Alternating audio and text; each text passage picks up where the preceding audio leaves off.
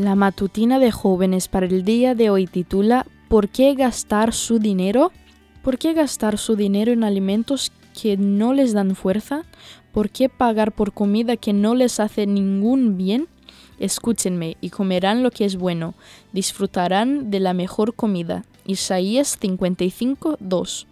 Cuando estuve de viaje por Bolivia y Perú, pasé una tarde por las islas flotantes de los suros en el lago Titicaca.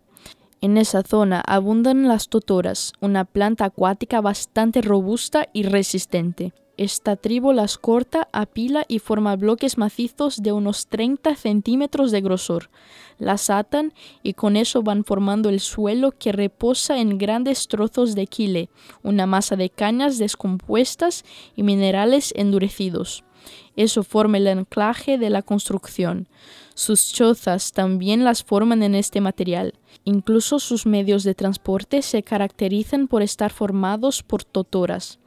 Estas personas son muy alegres y viven de forma sencilla cada día.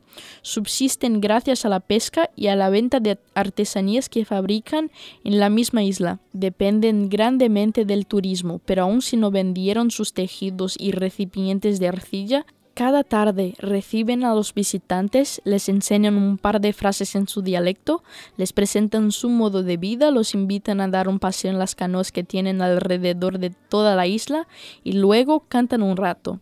Mi sorpresa fue grande al escucharlos cantar no importa de dónde tú vengas.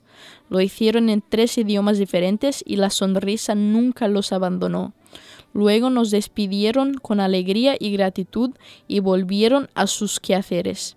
Los Urus cuentan con una gran población adventista gracias al trabajo comenzado hace muchos años por los misioneros.